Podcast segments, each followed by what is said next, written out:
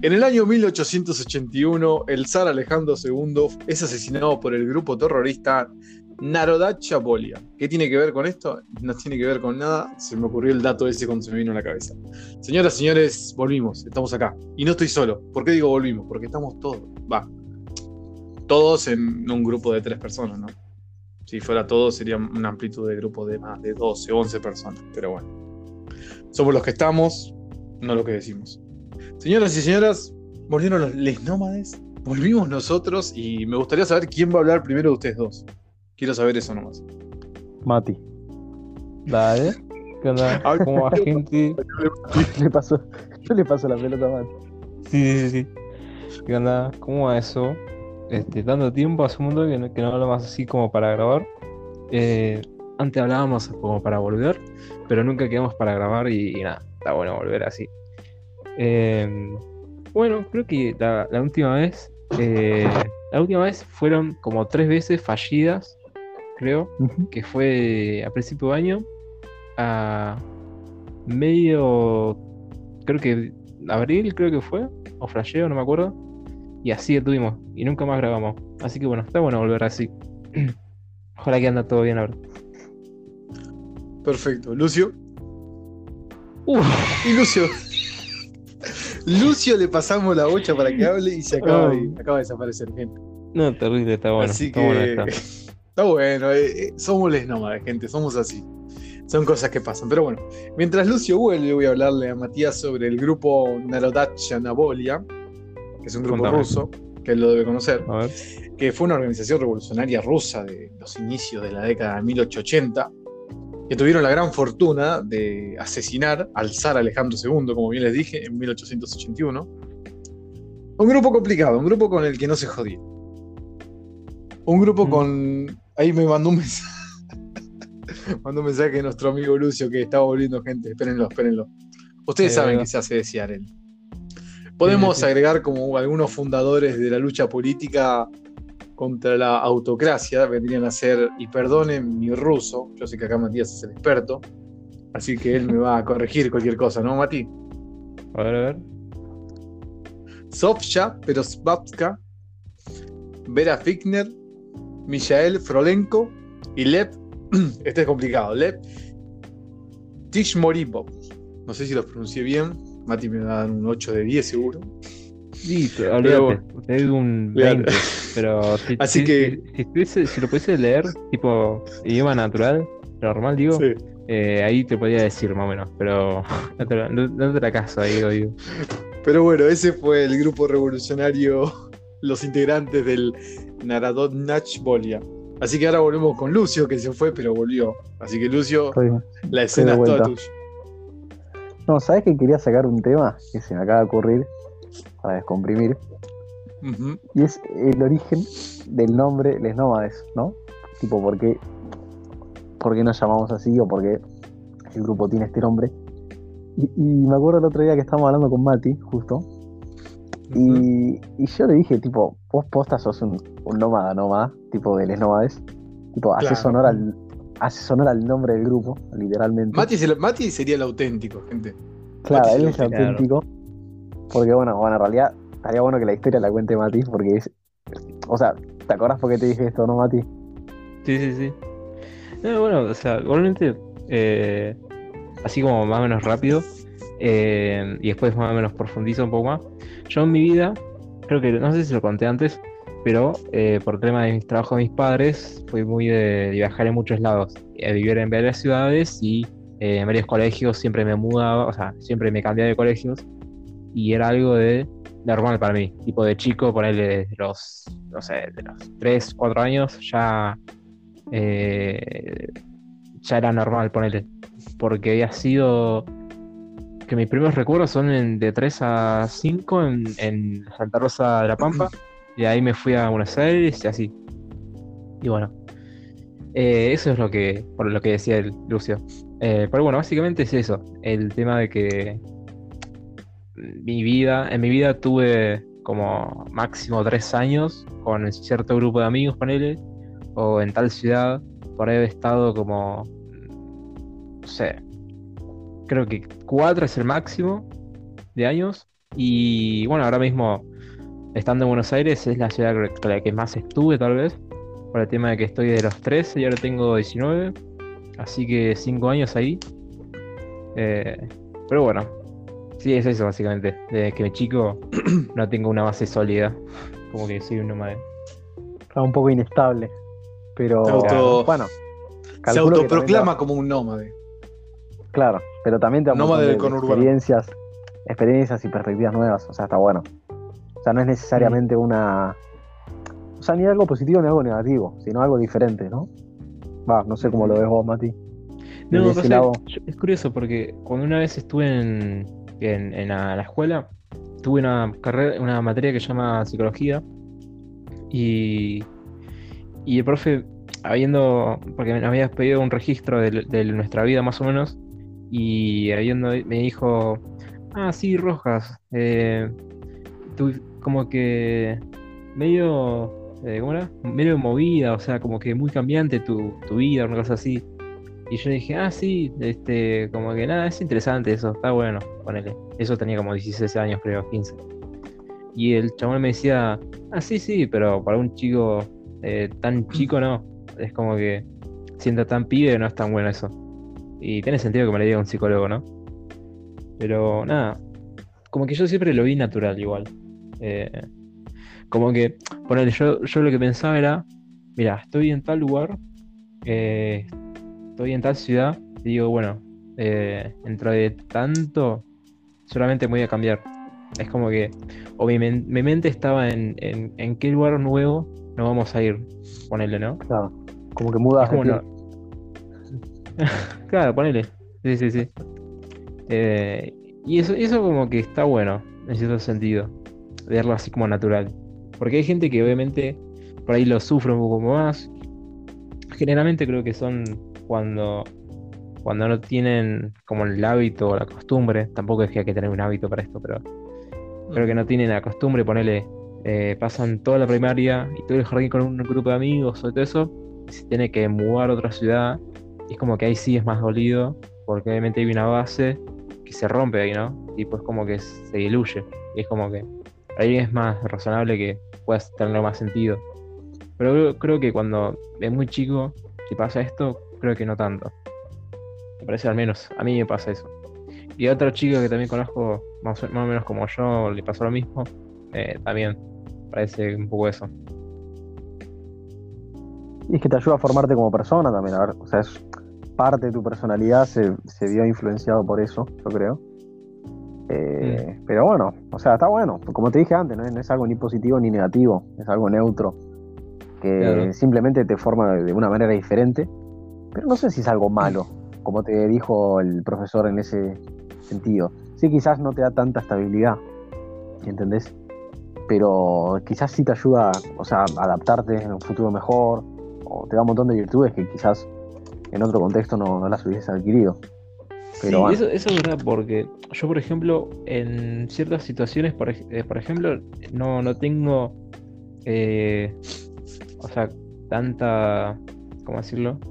Sea, soy más, tiendo más a cierta frialdad en ciertas situaciones, el sentido de la mente, ¿no? Es como que puedo estar con la mente más fría, o por ahí lo en- entenderlo más pragmático al asunto. Creo o que sea, un te poco me- no te apegas mucho a las cosas, ¿no? Por así decirlo. Claro, a veces me pasa eso. Es como que por ahí te puedo entender lo que te sucede a vos, o lo, lo asimilo, todo eso, y es como que la, lo que me produce a mí no siempre me lo tomo muy a pecho, ponele. Es como que te lo Claro. entiendo desde poco más afuera. Probablemente te lo entiendo, ¿entendés? Es como que por ahí alguien que se afianza mucho en ciertas, en sus raíces, en su vida, es como que tiene más sentido la- las cosas que le pasan o las cosas que le cuentan. Y como que yo lo tomo, lo tomo más como frío o más distante. Para mí tiene mucho que ver con el tema de la pertenencia, ¿no? Tipo, medio como que vos sos un. Como que vivís en el mundo, ¿no? Es que. ¿Cómo, cómo, cómo te lo explico? Como que no sos local de, de una ciudad o de un país. Sos como un viajero del mundo, ¿entendés? Sí, sí, sí. Pero bueno, Sí, ese, ese aspecto me gusta. O sea, yo lo tengo como un tesoro, ponele. Eso es un tema también, ¿viste? Como cuando, cuando uno eh, ve un- algo dentro de él, dentro de su persona, y como que lo quiere atesorar, por ejemplo, es como que no es un concepto que está muy utilizado, pero creo, creo que está bueno tenerlo en cuenta cuando uno atesora una virtud o un defecto suyo.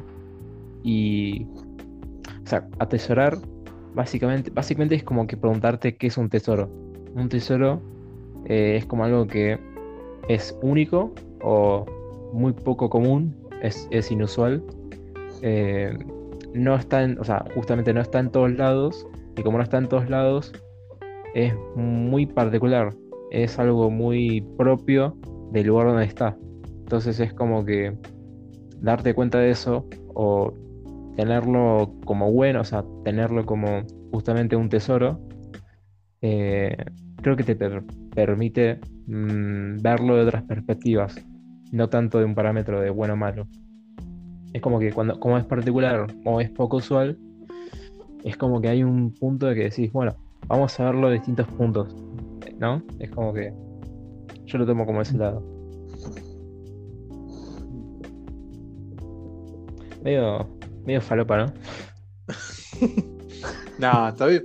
Está bien en el ¿Cuándo sentido de pertenencia. Está bien, está bien en el sentido de pertenencia, como lo dice él.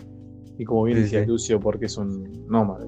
Pero generalmente creo que todos somos, somos nómades en algún, en algún sentido de la palabra. Por ejemplo, bueno, yo no, no he viajado como viajó Mati de acá para allá, pero puedo decir que he cambiado de escuelas como una persona cambia de medias. Puedo decir que cambié de deporte como una persona cambia de tobilleras. No sé por qué tengo esas analogías raras, pero bueno. Yo me siento un. Para sentirme, sentirme parte de esto, yo me siento un nómade también. Pero bueno, ahora la, la- la consulta acá en verdad es Lucio. Lucio, ¿vos tuviste alguna actitud? ¿O, o por qué decís yo me siento nómade por esto? Y si no tenés ninguna, pues decís paso palabra, no pasa nada. No, a mí me. No sé, tipo, a mí me gusta bastante la estabilidad que da. eh, En este caso, por ejemplo, o sea, comparando con Mati, la estabilidad que te da ir siempre a un mismo colegio, o comparándote con vos, la estabilidad de estar viviendo siempre en la misma ciudad, en la misma casa incluso, eh, o con las mismas personas, te da medio como una estabilidad y como que, como que la casa está en orden, ¿viste? Pero Mm. sí está bueno en un futuro tener todas esas perspectivas diferentes que te da que te da el estar mudándote de, de un lado a otro, ¿no? O sea, en el, en el estricto sentido de la palabra, o sea, si hablamos de nómade, es como que vas mudando, te vas mudando de, de casa, por así decirlo. Y, y en ese sentido sí que está bueno, pero bueno, cuando cada uno lo considere necesario. Tipo, no sé si a esta edad eh, es lo que me apetece eh, en este momento. Tipo, quizás en un futuro sí, pero ahora no. Pero sí, se puede decir que mentalmente o, o en un futuro sí podría ser un nómade y hacer, oro- hacer honor al, al título del grupo. Mm. Eh, me, parece perfecto la, la analogía y la frase que usó de la casa está en orden. Es una frase que, Sí, ¿no? que muchos quieren los argentinos. O sea, si vamos al top 3 de, flas- de frases que quieren los argentinos son la casa está en orden, que- iremos a la estratosfera y el primero de todos que es que vengan, les presentaremos batalla. No, Creo que son tres frases hermosas que tienen todos los argentinos. pensé que iba a decir otra, boludo. Pensé que iba a ¿Cuál, decir la del que, que apuesta al dólar pierde. El que depositó dólares recibirá dólares, gente. Es, esa, la esa, pelota. esa mejor. La pelota no se mancha. Claro, un montón de. Hilari, hilari, le. Oh, oh, oh. Son frases ¿Qué históricas de la, de la Argentina. Pero bueno, Mati, ¿qué decías? No, pero el tema, una cosa que dijo muy buena Lucio, que es que, claro, vos cuando tenés eh, ese tipo de vida, es como que te da mucha estabilidad mental, o sea, psíquica, emocional, espiritual, todo ese tipo de, de equilibrio que uno necesita en su día a día. Eh, y es como que, por ejemplo, vos cuando tenés justamente gente que conoces de jardín, que te pasa a primaria, vas a secundaria, eh, conoces a sus padres, conoces a sus hermanos, a, a- llega a pasar a que hasta pasás. Esto me parece re flashero. Hay personas que pasan Año Nuevo o Navidad con amigos. Es como que. Eso es algo que me rompe el bocho, boludo. Fuera de joda. Eh, y es como muy loco. Y eso de que hay una estabilidad es como que te, te permite, o sea, conoces mejor a las personas que te rodean. Y eso es clave más que nada cuando vos, por ejemplo, sabes con tal persona puedes hablar de tal cosa. cuando te pasa algo, acudes a tal persona o acudes a tal otra. Entendés que para tal, tal persona eh, se puede manejar la situación de tal manera con otra no. ¿Entendés? Es como que conoces bien tu ambiente. Y. ¿Qué sé yo? En mi punto de vista, es como que justamente tiene sentido, porque para mí es como que yo puedo hablar de lo que sea, como que como cualquier persona. Es como que no tengo un filtro tanto de privacidad, ¿viste? Como que. No sé, mi, mi, mi tema con, la, con lo que se puede decir y con lo que no, es como que muy abarcativo, es como. Eh, ¿Qué sé yo? Acá vos que te conozco hace, o sea, por ejemplo, ¿no? A una persona le conozco hace dos semanas y te puedo hablar de todo. O sea, como que no tengo drama. Nunca tengo un filtro de, de censura, ponele. Es como. Y, es- y eso, eso me llama la atención de, de- del tema de qué es. O sea, qué, qué, qué- es la vergüenza o qué tanta vergüenza uno puede sentir con el otro, ¿no? Es como que. ¿Qué es lo que te hace tener vergüenza, ¿no? A mí, pocas cosas, creo yo. Y el resto de personas me llama la atención eso. El que sea muy vergonzosa con tal, tal tema o todo eso, ¿viste? Es como. Eso me, me genera curiosidad. Vos, eh, en ese sentido, en el buen sentido de la palabra, ¿no? Eh, vos te sentís un sinvergüenza. Claro. Sí, sí, sí, totalmente. Gente, un poco, No, no por favor, acordás. un poco de, de frialdad, un poco de. Usted, bueno, no esto es medio, medio entre nosotros, ¿no? O sea, que se puede entender. Pero ¿se acuerdan que una vez eh, estuvimos en una, una materia que yo tuve que presentar un trabajo y que había puesto en, en el PowerPoint, al final le había puesto la cara del profesor, por ejemplo? ¿Se acuerdan de eso? ¿Cómo me voy a olvidar de eso? Eso, por ejemplo, eso es un gran ejemplo. Sí. O Ese sea, es por- yo te- Ma- Mati es, eh, es la persona vívida de la espontaneidad y la sinvergüenzada Sí, sí, en el sentido de la sí. palabra. Básicamente, Claro. sí, básicamente es eso. Mati, lo he visto hacer portadas con Fatality también, es, es hermoso. Es algo. Ah, Pero bueno. Y ya tocando, ya como estamos con el tema este, ¿no? Eh, ¿Vos creés o te afectó en algún momento el tema de esto de estar poco tiempo en algunos lugares, el tema de la confianza en la gente? ¿O siempre seguiste un orden y en lo tuyo? Mira, eso es muy interesante porque yo lo que pensaba mucho era que, bueno, como voy a un lugar nuevo, o sea, a una escuela nueva, a una ciudad nueva, o lo que sea, es como una suerte de reseteo. Es como que yo digo, bueno, mira, en tal, tal lugar tuve tal experiencia, ¿no? En la otra que voy a tener, o sea, en la que viene, es como que puedo modificar un poco cosas que tengo. La forma de actuar, la forma de hacer chistes, que yo sé cuánto. Y, y en ese Una sentido, vida. como que, ¿eh? Como una nueva vida. Claro, sí, sí, metafórica, sí, algo así. Y, Menos- Menos seriedad Y- esto, pero bueno.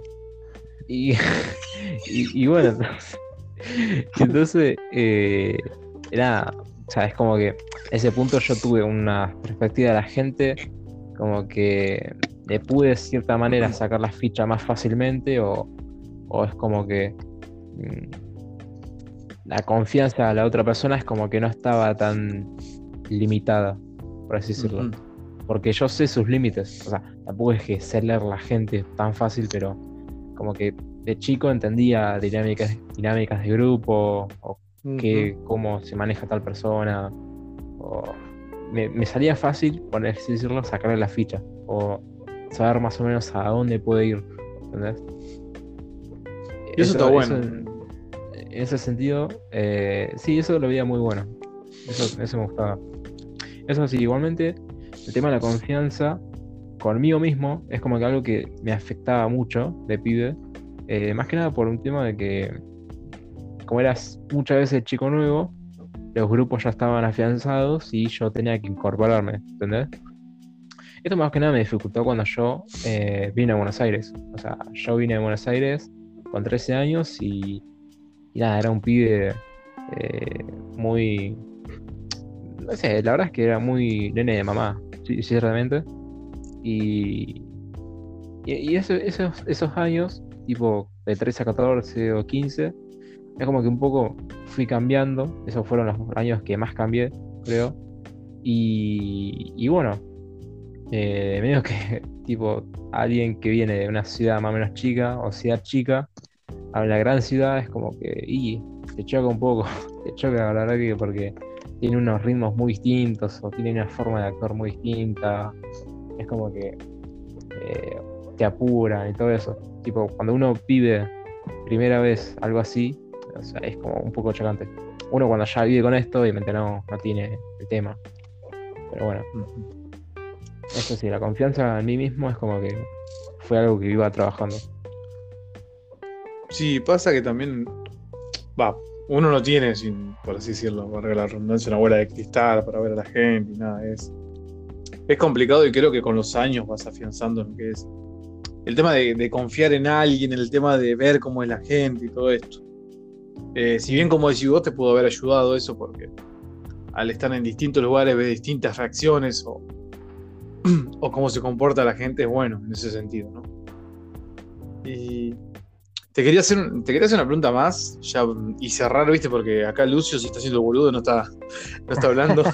Sí, sí, sí. Está Pensé que la ficha y- al, al- al asqueroso Sí. ese. Estoy escuchando No, con sabiduría. Me parece Oh. perfecto porque Mati escupe sabiduría, eso es lo que tiene. Eh, Olvídate. Speaking facts. si vos te tenés que. Si tenés que elegir un punto de tu vida hasta ahora, ¿no? Obviamente. eh, Mm. ¿En dónde estuviste más feliz? ¿En dónde te sentiste más a gusto? Fua. Creo que te hice una pregunta parecida hace poco. ¿Y ¿Sabes que no sé? O sea, pasa que el tema es muy loco porque el tema de la felicidad es algo muy circunstancial. No tanto el, el momento de que sos feliz, sino el concepto que tenés de felicidad en ese momento, ¿viste? O sea, porque no es lo mismo, no es lo mismo ver al pasado y definir la felicidad que ver al pasado y encontrar dónde, cuándo eras feliz, ¿entendés? Es como que el recuerdo es muy difuso y, y nada, parece muy medio- fuerte. ¿eh? Medio que. o sea, medio, medio que moldea un poco lo que recordás. ¿Entendés lo que digo? Es como que Sí, la mente, sí. tratando de recordar, modifica el recuerdo y trata de acomodarlo en función a lo que querés en ese momento. Es como que por ahí yo te digo, hace un año era re feliz, pero porque mi recuerdo quiere recordar, o sea, mi mente quiere recordar, que ese momento era feliz. No es que en ese momento era feliz. Es como. Por eso es un tema. Pero. Ahora mismo. mm, Te diría. Medio que cumplo esto, lo que te dije antes, que moldeo un poco lo, que- lo que recuerdo. Pero. Creo que cuando estaba en la secundaria. Era feliz sin darme cuenta. Creo. Es muy Mm. típico, ¿viste? Porque después de la, de- después de la secundaria, ¿viste? Que tenés facultad, laburo, responsabilidades y todo eso. No sé, para ahí es eso que después no voy a verlo tan así, pero ahora mismo es como que eh, en ese momento era más feliz con él. Te rascaba las pelotas. que no sé. pues. Sí, es, era es eso en realidad. No, no sé si tan Es que- feliz. ¿Qué es felicidad? no? también- Tipo, También se, a- se avala totalmente eso de que, vamos a ser sinceros, es un punto de quiebre eh, terminada secundaria.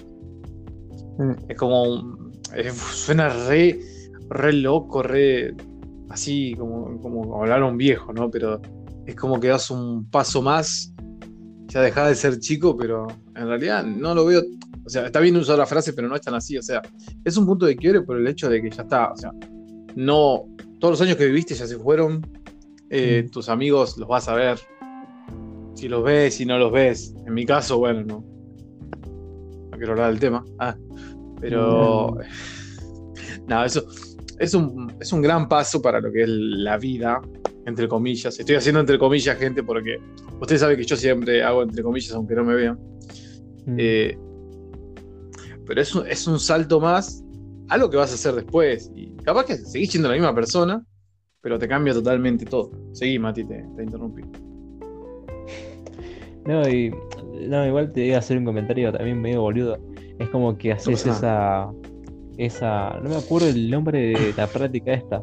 Viste que los espartanos hacían una prueba De, de que estabas con la madre, nada que ver, ¿viste? Estabas con la madre y los chabones te llevan a entrenamiento duro, heavy. Y ese, Decime que estudias historia sin decirme que estudias historia. claro, claro. Eh, pero no me acuerdo, boludo. No, me mataste, mío. Esa práctica. Bueno, eso. ¿Vieron 300? Bueno, ahí está. Eso es. ¿Vieron 300? Claro. Eh, sí, sí, sí. Y nada, o sea, es que yo- también el tema de que la felicidad es como que la definición. ¿Qué define que algo sea feliz? El que no haya tensión, el que estés riéndote, el que. ¿Entendés? Es como que. Entramos al plano filosófico. Ah, igual Sí, tocar sí, un montón sí. de temas que están buenos. Tipo, y, y o sea, un montón así de. Tipo, Mati habló de, de- de tantos temas, tipo, de los que me acuerdo. Felicidad, vergüenza, confianza, todo eso. Amistad, que- todo, sí, sí. Sí, sí, sí. O sea, podemos estar hablando un año y cada uno estar con sus propias anécdotas. Pero Mm. sí, yo creo que está todo- en el caso de Mati está todo relacionado a esto de. O sea, yo creo que lo influyó un montón este tema de, ser un nómada. Sí. ser un- Entonces, quieras o no te afecta. Todo esto no, no solo que no te da estabilidad, sino que, como decía Mati, ¿viste? como que te ayuda a ver también todo lo de la dinámica de los grupos. Tiene como que te ayuda a adaptarte.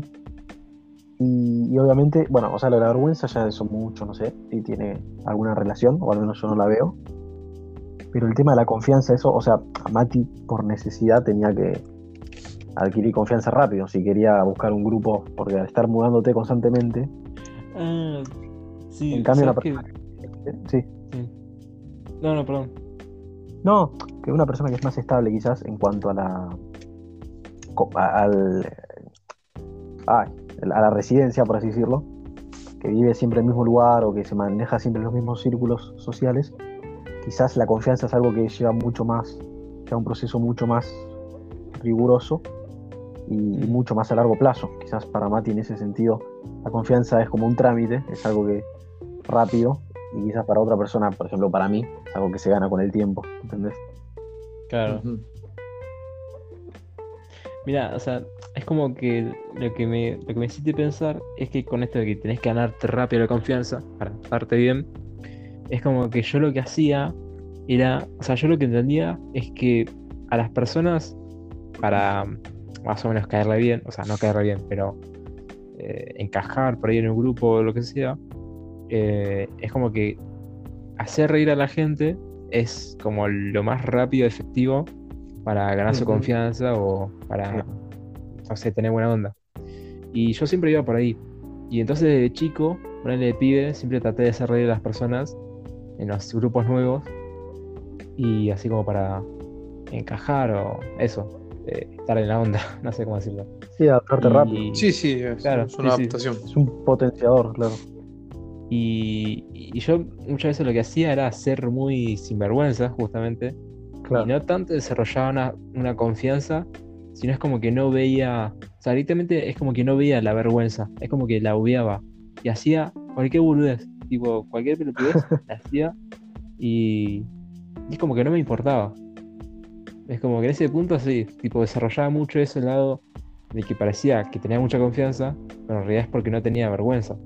Y es como Claro. que la confianza es algo que tarde, o sea, entré tarde en esa. La confianza recién el año pasado o el antepasado es cuando ya gané un poco más. Parece toda una sesión psicológica de Mati, ¿no? Este, No, no, Claro, es es como, re. Se pasó re divagando ego, con. Matt adentro del Les Nómades, es como que. Sí.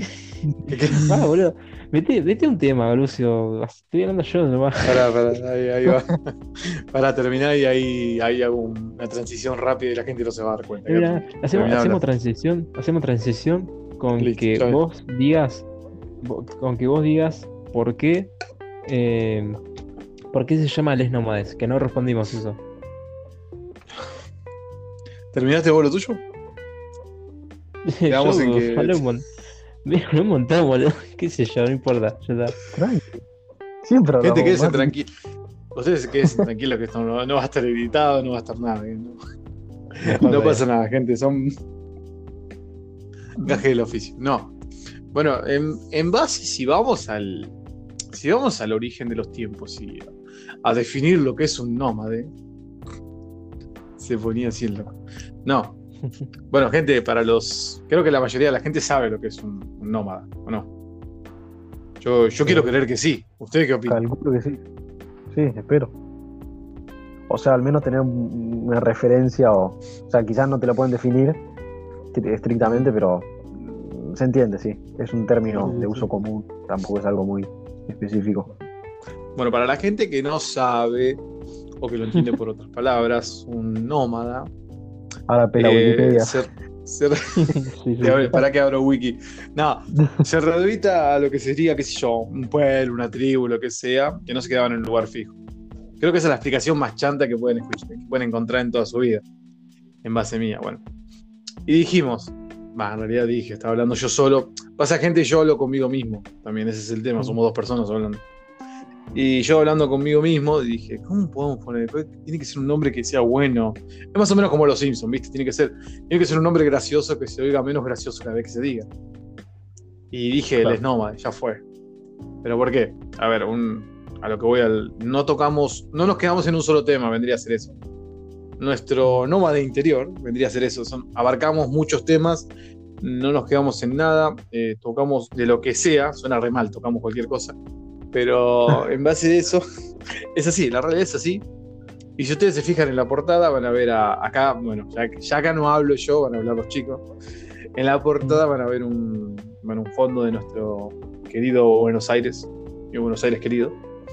Y con la figura representativa de un nómada antiguo, el señor, si lo digo bien, Yupiluliuma, con unos lentes de, de sol negro. Que acá a los chicos le va a decir quién fue Yupiluliuma. Se los puedo decir yo, pero me da Oh. mucha paja. Así que vamos a dejar hablar a Lucio. Lucio les va a decir Lucio- quién Lucio- fue Yupiluliuma. sí, sí, sí. Para, si no me equivoco, fue un rey hitita. De los hititas, creo. Para, los hititas fueron una civilización antigua de- del Medio Oriente que se desarrollaron ahí por lo que llamamos la Anatolia, que es Turquía, lo que es la actual Turquía hoy, Ojo. incluso creo que en Armenia.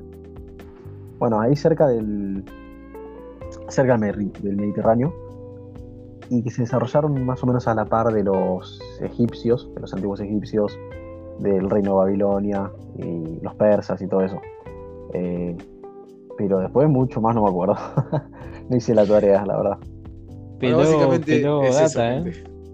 Eh, bueno, pero por favor, tenemos. Usted, ustedes no saben el potencial que tiene este pibe. Ustedes. Bueno. Momento de spam, Lucio, decí tu podcast. Dale. No, no. Eh, bueno, tengo un podcast también con otro compañero de, de la carrera de historia, eh, que nos llamamos Los Caballeros de la Historia, en realidad Caballeros de la Historia, que eh, bueno, nada, tocamos así temas de historia, pero bueno, si se quieren pasar, están, son todos bienvenidos. En Spotify y en YouTube. Para verle la En caripela a este, a este muchacho. Para verle la, Claro. la careta. Sí, sí, o sea, para todos los Ah. que me quieran conocer, estoy ahí también. Y por YouTube ya lo subimos ahí con, o sea, aparte del audio, el video. Pero bueno, momento spam. Perfecto, perfecto. Era el hashtag momento spam, gente. Pero bueno, ya que definimos lo que es un nómada, eh, ¿por qué nos llamamos nómades y a qué acontece nuestro dibujo? Creo que es momento de empezar ahora sí con el, con el podcast. Lo que vieron recién estos 34, no sé, me gusta usar la coma, no me gusta usar dos puntos. 34,47 segundos. Eh, fue una breve historia de lo que es el nómada Mati, por así decirlo. Es una especie muy antigua. Que viene de los tiempos de en que, en que dejaron a Moisés en la canasta. Pero bueno, Oh. eh, a ver, arrancamos. Arráncales nómades, gente. ¿Están preparados? Agarrate de tu cuñada porque se viene fuerte, gente. Te digo así, ¿no? ¿Qué hizo? Te ¿Sabes que lo mi Bueno, de primero que todo, al reflejo de la luz. yo quería tocar un, rubio. Yo quería tocar un tema en específico. Hace unos días, ya varios semanas, se subió un video del. Va, en el que se veía la. la- no sé cómo no sé cómo decirlo. eh, voy a decirle Sí. este. No sé si es un no sé si es artista, no sé, el personaje. Bueno, vamos a decir personaje, porque yo creo que la mina es un personaje. Un video de este personaje llamado La Chabona, muchos la van a conocer Uh, eh, en que estaba y cito, estaba comiendo un alto guiso, si no me equivoco, junto al cantante este Owen, que era uno de los notalocos, si no me equivoco, y el señor Hernán de Malafama. Mm. Susodicho video muestra Ah, que la chabona pará, dice. ¿Cómo? Creo que ya sé cuál es. No, nada, sí. Bueno. No me interrumpe, me cortaste la inspiración, boludo. Bueno. Susodicho video muestra a la chabona que dice las siguientes palabras. Eh, estamos comiendo un alto guiso acá con el Owen de los Notalocos y con mala fama. Y después aparece mala fama. Y diciendo, no sé si dice amiguero o basura, algo de eso decía, no me acuerdo bien. Pero ¿a qué viene esto? Ustedes dicen, este, este pelotudo está hablando literalmente en pedo, no. Lo que va el video este que cuando dejan de enfocar a la chabona y enfocan al señor este Hernán, Sí. cantante de mala fama, se lo ve con una nena, bueno, arriba de su pierna, obviamente. Y, pero el- lo más curioso de esto es que él, antes de hacer un gesto con la mano hacia la cámara, tenía su mano derecha de- sobre el busto de la, de la chica, de la nena esta que no tendrá más de 7 años, creo yo, eh, pero por debajo de la remera. Se generalizó una polémica enorme, eh, un quilombo terrible, lo tacharon de, de pedófilo, de abusador, de esto que el otro. Bueno, se hablaron muchas cosas de ambos lados que hasta cierto punto a veces te hacen reír, pero no es para reírse en este caso, pero a veces te hacen reír de, la- de las boludeces que dicen. Pero bueno, eh, yo quiero acá que mis compañeros me den un punto de vista de qué opinan de eso, Sí. en el sentido de que lo que dice Hernán en ese momento es que es como una muestra de cariño hacia la, hacia la menor, porque supuestamente creo que es la nieta de él, por lo que dijo, Sí, sí.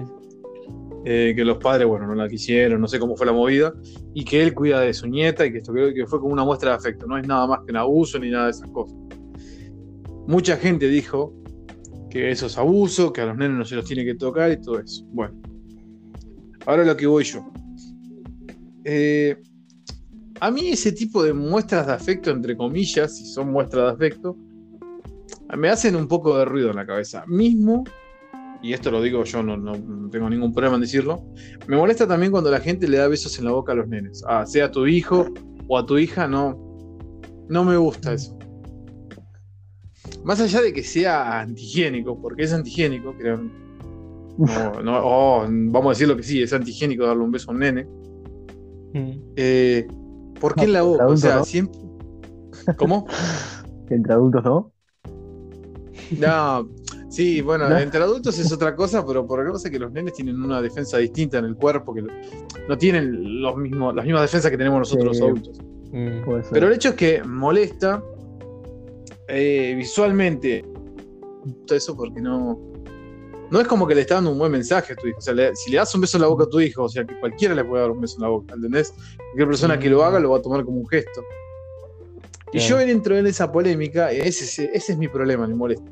Pero volviendo al tema del caso de Hernán, por ejemplo, me gustaría saber los chicos qué opinan de. Si vieron el video y qué opinan de, Sí, de sí, esta sí. controversia que se armó. Yo lo vi en Twitter hace como una semana. Tipo, no conozco a ninguno. A la, la mina me, me- me- me fue apareciendo a veces en el feed de Twitter ahí. Ni idea qué hace ni qué no hace. O sea, no conozco a ninguno de los que aparece. Pero sí, cuando lo vi en Turbina, tipo, me pareció en ese momento. Eh, en la boca, bueno. Pueden ser costumbres, sí, es medio extraño. Pero, qué sé yo, se puede, si querés, no sé, dibujar y decir, bueno, es la costumbre de la familia, qué sé yo. Pero sí, es un poco. No, o sea, yendo al video, yo no los conozco ni nada. Mm. Después, eso que es la nieta, no es la nieta, anda a chequearlo. Pero Claro. igual, me pareció divina. Tipo, no sé, ni idea. A ver, tampoco seguí viendo ni qué declaró, ni qué no, ni qué pasó, porque no me interesa. Pero cuando lo vi dije, fa, qué turbina, y seguí con mi vida. no le di mucha pelota. Matt, Eh, No, pará, pará, una cosa más. Porque había gente que también, porque me acuerdo que entré a los comentarios, eh, y había gente tratando de justificar diciendo, no, que tiene la mano en la panza, que no sé qué, o mm, no sé, un montón de gente que lo trata de defender porque no sé de dónde lo conocen. Porque bueno, Sí. es una figura pública, es- calculo. Sí. ¿Qué es? es cantante. Eh, O sea, es, es músico, cantante y todo eso. Es- Bueno, la gente lo defendía porque lo conocía. Sí. Claro, ¿no? Es como que mañana salga, no sé, una persona con cierta influencia y como que esté haciendo algo malo. Bueno, lo defendían por eso, porque lo conocían. Y tratan de justificar lo que estaba mal. Eh, pero bueno, es, es un fenómeno ese que se da bastante. Tipo como que venga, no sé, mañana Messi haga algo malo, pero la gente lo defienda porque es Messi. ¿Entendés? Mm. Pero no, no sé, la verdad no sé viéndolo el tema. Pero sé, así a primera vista, se ve claramente que tiene la mano ahí. Y aparte, medio turbio, sí, qué sé yo. No sé qué opina Mati. Eh, o sea, yo, yo cuando lo vi me acuerdo que eh, tenía. O sea, el chabón está con la mano ahí abajo de la remera, mi- ve que la cámara lo mira a él, o sea, no, porque la apunta a él, y ahí es cuando ve, él se rescata y ¡up! como que quita la mano y todo. Es como que ese acto de defensa, autodefensa, es como que te da indicio está- de que el chabón, claro, cuando tiene pauta de que está haciendo algo medio turbina para el resto de personas. Entonces, ojo, o sea, se rescata de que no es algo, no es como que, no es- o sea, si vos haces algo bueno para vos, o sea, vos para vos haces algo que está bien, algo que es por amor, ¿entendés? No es como que te das para atrás, es como que, ¿entendés lo que digo? Sí, sí, sí. Mm, Entonces, desde ese punto de vista, hacer por un gesto de amor no creo que tiene sentido, porque vos con un gesto de amor no te asustás, ¿entendés? O sea, no. Y después, eh, después estaba otra, ¿no? Que chabón dijo eso, que le estaba tomando la temperatura, creo. No sé si eso es mentira o posta dijo eso, pero nada, medio raro. Eh, nada, sí, es como. Y, y yo creo que también eh, es, es curioso lo que dijo Lucio porque, tipo, vos cuando tenés a alguien muy conocido, le pasa algo, ¿viste? Y lo escrachan, eh, o sea, no, no, no en vivo, sino escrachan en sí. O sea, más allá de, si es video o no. Eh, es como que siempre está ese grupo que trata de defenderlo o justificarlo. Y es como que si está ese, está lo opuesto. Que sí o sí, tipo, sea cual sea, si es que hayan pruebas de, des- desmintiendo lo que, la acusación o lo que sea, siempre va, va a tirarle a la baja al, al que está escrachado. Es como que o te odian, o te odian como para odiarte o decirte todo que sos una mierda porque sí, o te aman tanto que te defienden de todo. Es como que en, en, en- internet o Twitter o lo que sea, es como que siempre está eso de, de la polaridad y no hay como ese punto medio a veces de, de la coherencia, decir, bueno, mira, eh, está estas pruebas, está esto otro, bueno, saco mi conclusión, ponele. Es como que... mm, Es que el, el anonimato ayuda a eso también, a decir cualquier cosa o ya sin pruebas Y- y, de una soltar tu opinión en cualquier cosa, en cualquier lado. Y es Claro. medio tóxico, cabo, porque la gente lo hace sin también- responsabilidad. Va, al menos en mi punto de vista. Sí. sí. Sí, sí, es, es clave eso como de la responsabilidad. Eh, todo esto de la cultura de la cancelación y todo eso. Es como que hay tanta facilidad de. O sea, no está mal la libertad de expresión, nadie dice que esté mal.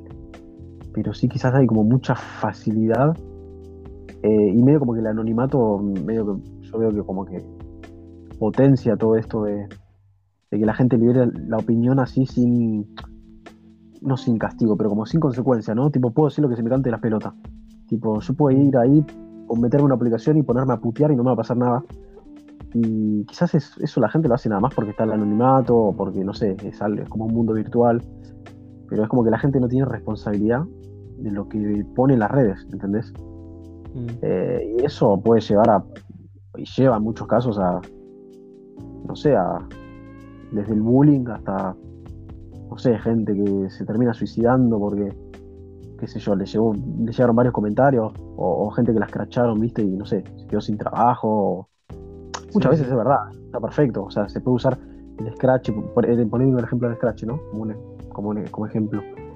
Es una herramienta buena para, para, para, o sea, si es posta, todo bien, está perfecto.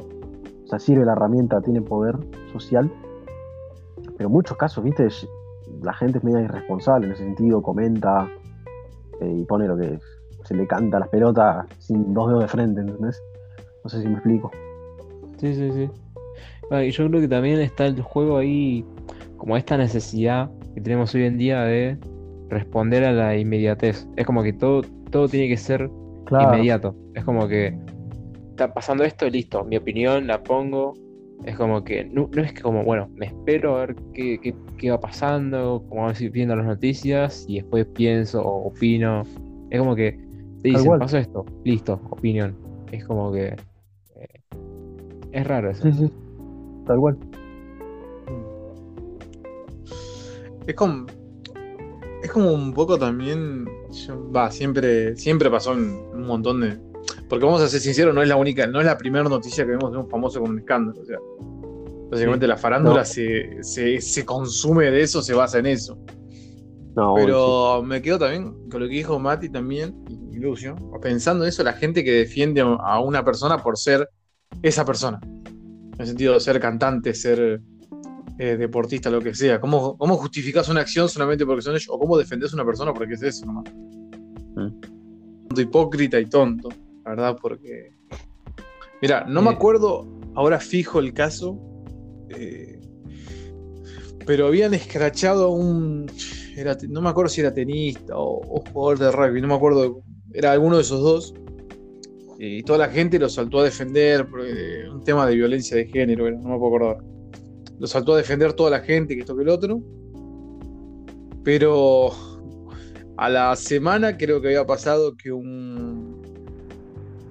¿Cómo se llama? Que una persona, persona X fue así, había agredido a la esposa y la había, la había quemado con, con no sé qué mierda, con carbón, no sé cómo fue la movida. Y, la No. y da risa porque la. En un cierto, es un cierto sector de que vivían justo en el mismo country que el chabón este, Mm. y eran los mismos los vecinos que habían defendido al chabón este deportista por haberle hecho una, una agresión hacia la mujer, lo mismo que defendieron a ese chabón, eh, saltaron a, mata- a, a matar al otro, por así decirlo, a escracharlo, eh, solamente porque no lo conocían, ¿viste? O sea, Mm. eso tan- tanto hipócrita. O sea, vos defendés a una Claro. persona que conocés sobre violencia de género que no se tendría que defender, pero eh, escrachás a la otra persona. O sea, es lo mismo. O sea, son las mismas que- acciones, pero vos. eh, la- es esa gente que está empecinada, ¿viste? No, no, pero. Es, es más que nada el decir el yo pongo las manos en el fuego por este. Y es. No. No Bueno, es por ahí, es familiar, yo creo. O sea, el- la relación que tenés con, con esa persona cuando es un allegado tuyo te va a afectar mucho cómo ves el cómo ves la Claro, situación. sí, sí, sí. sí. Pero en los famosos es como una confianza ciega, ¿viste? Como si lo conociesen de toda la vida. No porque le like a Messi es- y veas toda la foto que sube, lo conoces, ¿entendés? Claro, no sé claro, por qué me claro. la sí, pobre. Pero, eh, se entiende, ¿no? A lo que voy. Sí, sí, Sí, sí. sí, sí. Va, lo que, lo que dijo Martín como que me da dos puntos, ¿viste? Primero, justamente como dijiste que es un country como, que- y que todos avalaban a ese chavo que conocido, como que me da esta pauta, esta, da esta pauta de que en ciertos sectores eh, no, no necesariamente tiene que ser la gente con dinero, pero sí que cuando hay conveniencias de por medio, es como que siempre hay, la imagen importa más. Entonces es como que apoyemos a este chabón porque nos conviene a que uno que uno que medio que no lo conocemos tanto o medio que no es tan tan reconocido, no está tanto en nuestro círculo social, entonces bueno, listo, a este chabón lo- lo- le metemos onda ahí. Eh, full full scratch. Eh, y lo segundo, eh, creo que no sé si es yendo de tema, pero lo que dijiste, justamente, justo las palabras que dijiste, me, me dan pie a que te pregunte, ¿y qué, qué te parece la fibra del Diego en ese sentido? La figura del Diego. No es complicado, es fácil decirlo. O sea, eh, si vas al O sea, ¿vos caso tuyo. lo- vos lo defendés a capa y espada o qué sé yo? No, no, no, no, no, no. No, no, so- no soy un, no soy uno de esos defensores ciegos que, que no ven más allá de lo que fue futbolísticamente. No, no, no. En ese sentido no.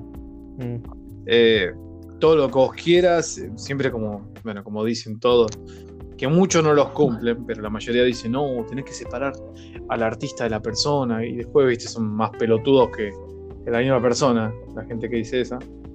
Pero en mi caso no, o sea, yo cuando se trata, si vas a juzgar a una persona, que si yo, estás juzgando a la persona, no estás juzgando lo que fue deportivamente o esto que el otro. Eh, bueno, mismo coso, Diego también, en un momento no sé qué, en qué entrevista había sido, eh, no me puedo acordar ahora, que le dicen, ¿y a vos te parece que la gente, que los chicos vean, vean cómo, cómo vos te habías drogado, o esto, con tus temas con las drogas, y esto que el otro? Y Diego les dijo, eh, yo me encargo de enseñarles a jugar a la pelota, que, ellos, que en la casa se encarguen de, de educarlos. Mm. Y es una respuesta que básicamente, o sea, mira, es, yo la veo como válida porque, bueno, esa respuesta es, muy de ahora. ¿eh? Es verdad que sí. Claro, boludo. Pasa que, mira, si vos vas al caso, como me preguntaste vos, yo qué pienso, digo, yo digo no lo defiendo porque no lo conozco como persona, ¿entendés? Eh, las personas allegadas a él no me los conocen, boludo. Si vas al caso, yo te lo defiendo como futbolista porque para mí fue un monstruo jugando la pelota.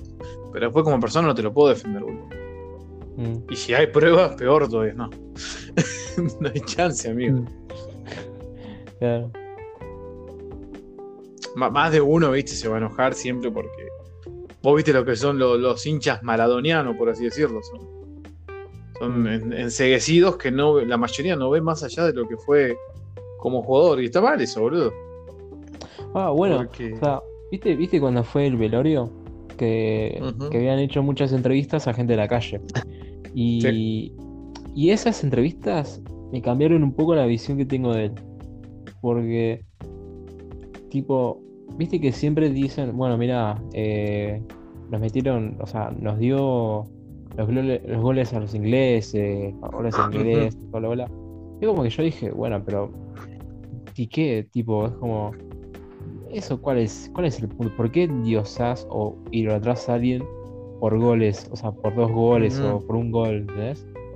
Y en esas entrevistas eh, había un, personas que eran viejas, o sea, personas grandes, y que estaban hablando de que, o sea, fueron al velorio, más allá del contexto con el virus, todo eso, porque, o sea, Diego le dio eh, alegría, tipo, le dio felicidad, le dio como alivio, o sea, es como que, claro, es, entender el contexto también de que eh, perdiste a tus hijos o a tus hermanos o quien sea y este chabón va y en su casa, tipo, es como que los, los derrotan, ¿entendés? Es como que, claro, ese punto, ¿viste? Que decís, ¡fua, qué loco!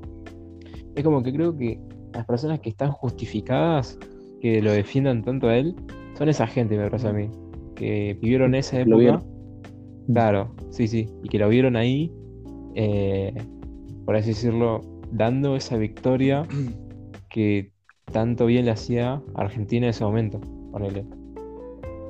Esa gente Fue como una especie de venganza también. ¿Eh? ¿Cómo? Fue como una especie de venganza, ¿viste? De redención, por así mm. decirlo. Claro. como que. Sí. obviamente hay que situarlo en el contexto. Todo el tema de las guerras. Y. O sea, estaba todo muy tenso en ese momento. Pero bueno, creo que ya hablamos de este tema. Sí, igual eh, es, es, como dice Mati también, si vas al caso de ese, de que Diego fue, les ganó a los ingleses con la mano, los eliminó todo. Es una comparativa al caso de. que creo yo que tiene. Bueno, es, polémico lo que voy a decir, pero bueno. Que creo que yo tiene más relevancia el caso de Jesse Owens, que fue a Berlín, te ganó un montón de medallas olímpicas en tu cara. O sea, la cara de Hitler, corte Tomás, mira todo lo que gana. Mm. Y soy un negro. O sea, eso tiene mucha relevancia histórica para mí, la de Jesse Owens. Eh, no te digo que la de Maradona contra los ingleses es como vos decís, eso, esa, esa onda de decir estos hijos de puta nos, nos mataron a nuestros pibes, nos tomaron las islas, y Maradona deportivamente nos devuelve eso con un, con un ápice de esperanza, como decís vos, viste, mataron a nuestros hijos, que esto que el otro, y bueno. Pero, pero es también más que nada deportivo, boludo, porque ah, si vas al caso, entonces tomar, claro, lo de Jesse Owens yo lo veo un poco más, eh, ¿cómo te lo puedo explicar? Un poco más valorativo por el hecho mm. de que fue, eh, porque voy a decir, fue una persona negra que fue a los Juegos Olímpicos, a Berlín, boludo. Y ganó medallas a cagarse el loco en la cara de los alemanes. Mm. Y, y eso es impresionante. Yo te lo digo, mira, no me pueden ver obviamente porque no tengo cámara. Pero se pone la piel de gallina decir eso, boludo.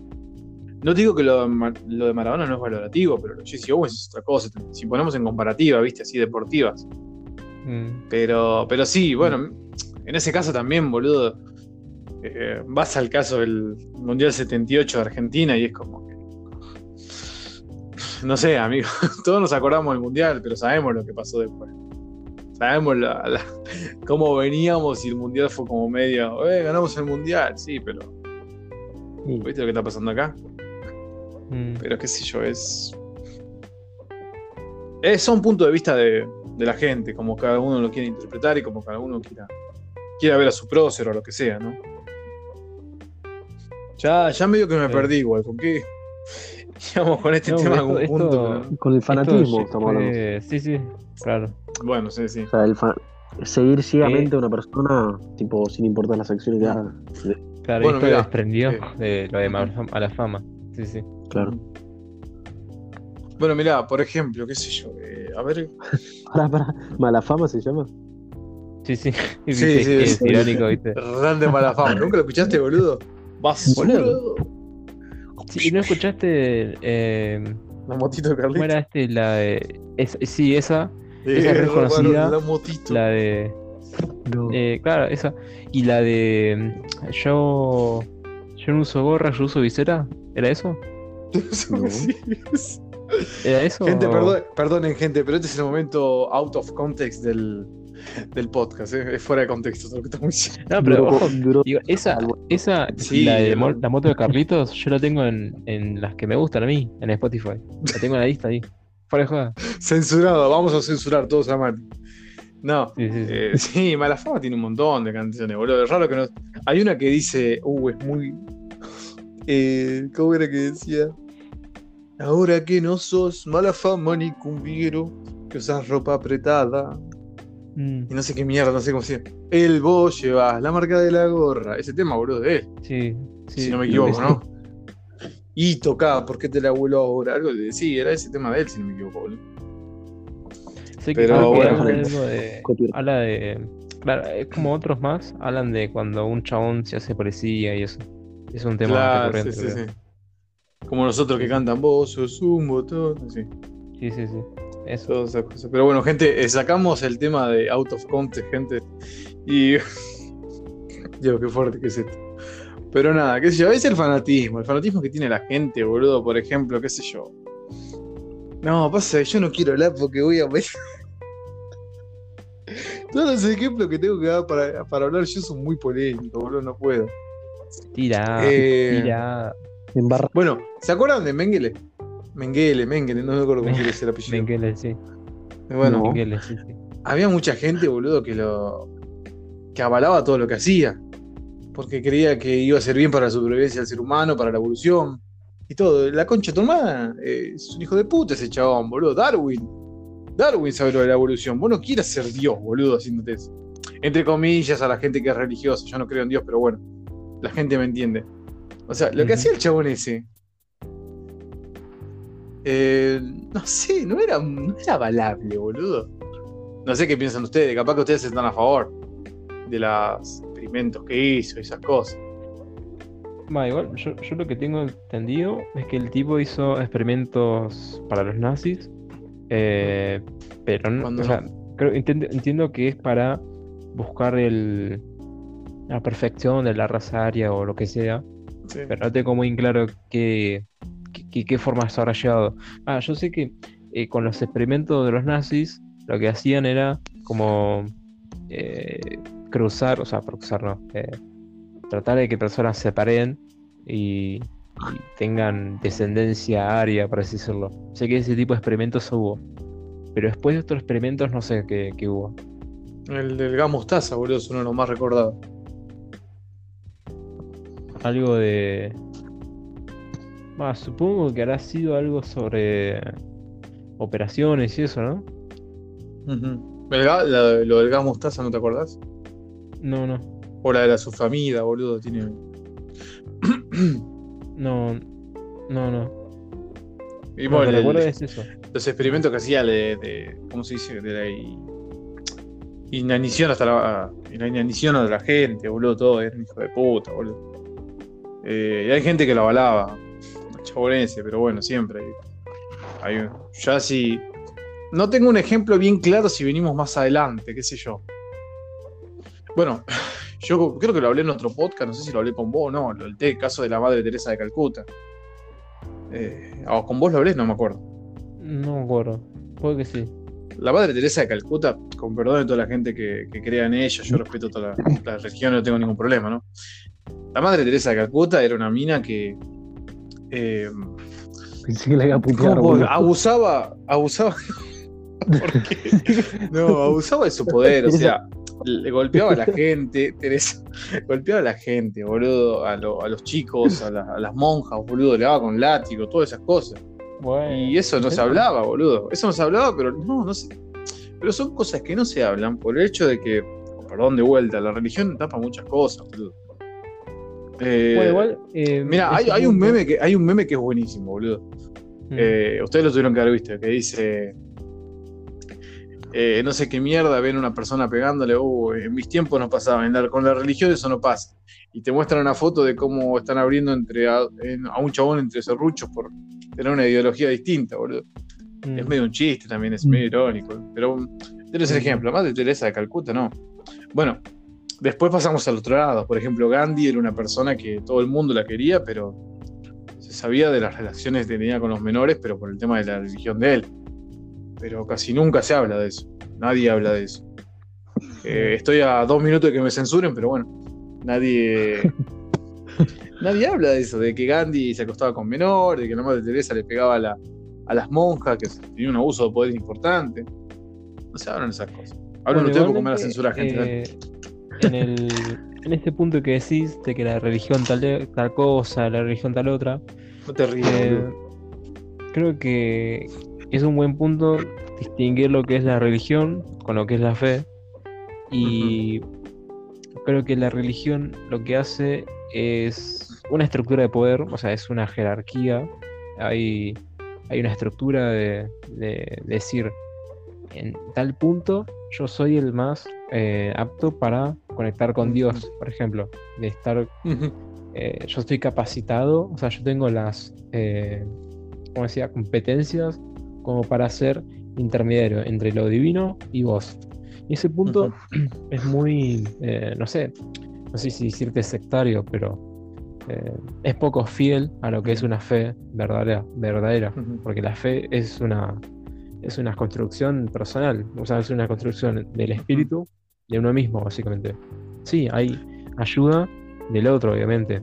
Ahí es donde entran curas, monjes o cualquier eh, facilitador espiritual que se te ocurra. Eh, pero bueno, o sea, es, es un punto importante distinguir eso, lo que es la fe con lo que es la religión. Porque en la religión eh, hay abusos, o sea, en cualquier religión que se te ocurra, ya sea eh, de índole sexual, económica, política, eh, social, eh, cualquier tipo de abuso. eh, Va, de hecho, si no me equivoco, había sido que, por ejemplo, en Buda, Buda al principio era una persona, si no me equivoco, esto es hablando sin un punto como claro, exacto, a, a Punto de cómo- referencia, cómo sí, ocurren sí. las cosas, pero había sido que, por ejemplo, Buda era una persona que apuntaba a, a un, una de, de construcción de lo que era la práctica de la fe que ellos tenían, o la práctica espiritual, más bien que ellos tenían.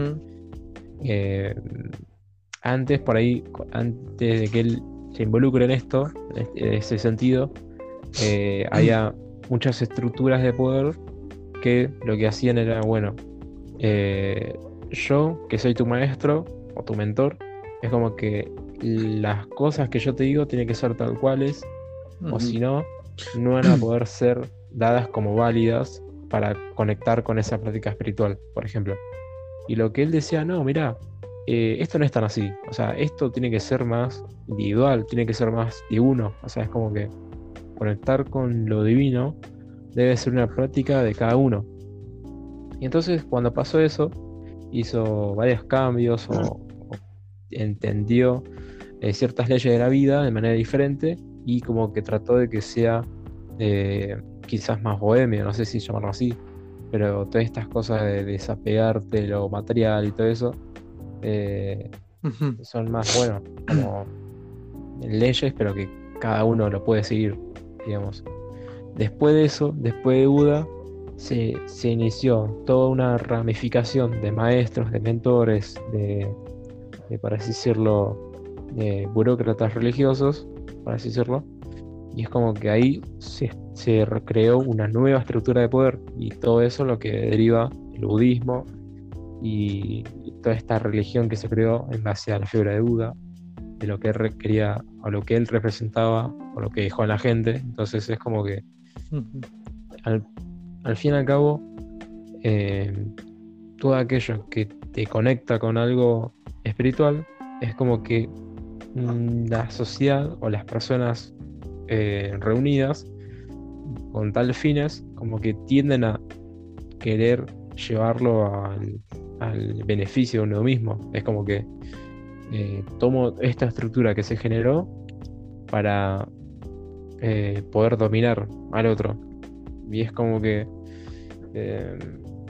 es un tema porque ahí te, te lleva a que, bueno, mira, está esto, esto y esto.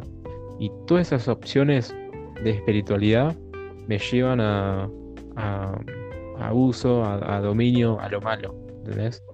Entonces, bueno, pierdo la fe, ¿entendés? O sea, perder la fe literalmente. O sea, gente que es atea, agnóstica, porque no ve en ninguna opción algo bueno porque la, el sistema está corrompido, básicamente. Y es un punto que, que es una pena porque se pierde la esencia, que básicamente la fe misma. O sea, los valores, no, no tanto el, el método, sino los valores que quiere transmitir usted eh, esa filosofía, ¿no? O sea, es como que eh, vos decís, bueno, mira, no creo en Dios porque Dios hizo esto, lo otro, cualquier cosa, la iglesia, que yo cuánto, que los, que los curas que son violadores, es como que se mezcla todo, o sea, no tiene, o sea, no tiene sentido creer ese punto porque vos decís, ¿cómo es que las cosas son así? Si Dios es tan bueno, ¿entendés? Es como que, pero porque hay un tema de que choca lo que es del humano y lo que es de Dios, o lo que es de lo superior o supremo, no sé cómo decirlo que, que en el plano terrenal ocurre todo esto. Y en el plano celestial eh, está algo que no se ve representado acá. Eh, por eso mismo, porque no es una búsqueda interior o personal. ¿entendés? Ujú. Eso es el punto. Creo que nada, es interesante verlo. Quiero aprovechar este momento de que Mati dejó bien expresado lo que dijo. Que el próximo Les Nómades, señoras y señores, ahora se, se me acaba de ocurrir sobre la marcha, obviamente, nunca, no hay nada preparado. Ojo, ¿eh? Vamos a estar hablando sobre religión, teología, valga la redundancia, que vendría a ser el estudio, bueno, ya saben lo que es. Y vamos a hablar, obviamente, con propiedad, no vamos a insultar a ninguna religión. Vamos a hablar solamente de los distintos puntos. Acá Mati, que tiene su punto de vista, Lucio también, y yo el mío. Así que bueno, nada, aprovecho esto para hacer un cierre, gente. Creo que estaríamos hasta acá, ¿no? ¿Ustedes qué opinan, chicos? Sí, sí, completito. Lucio no quiere añadir algo. Estuvo medio calladino. Este, este No, no, no, porque pasa que, para, para, para, pasa No. que Lucio ahora va a cerrar el podcast, ese es el tema. Uh. Así que bueno, eh, yo quiero hacer, eh, Mati, Catalina. Mati, por favor, tus últimas palabras en este podcast. Las últimas porque hablé una banda, boludo.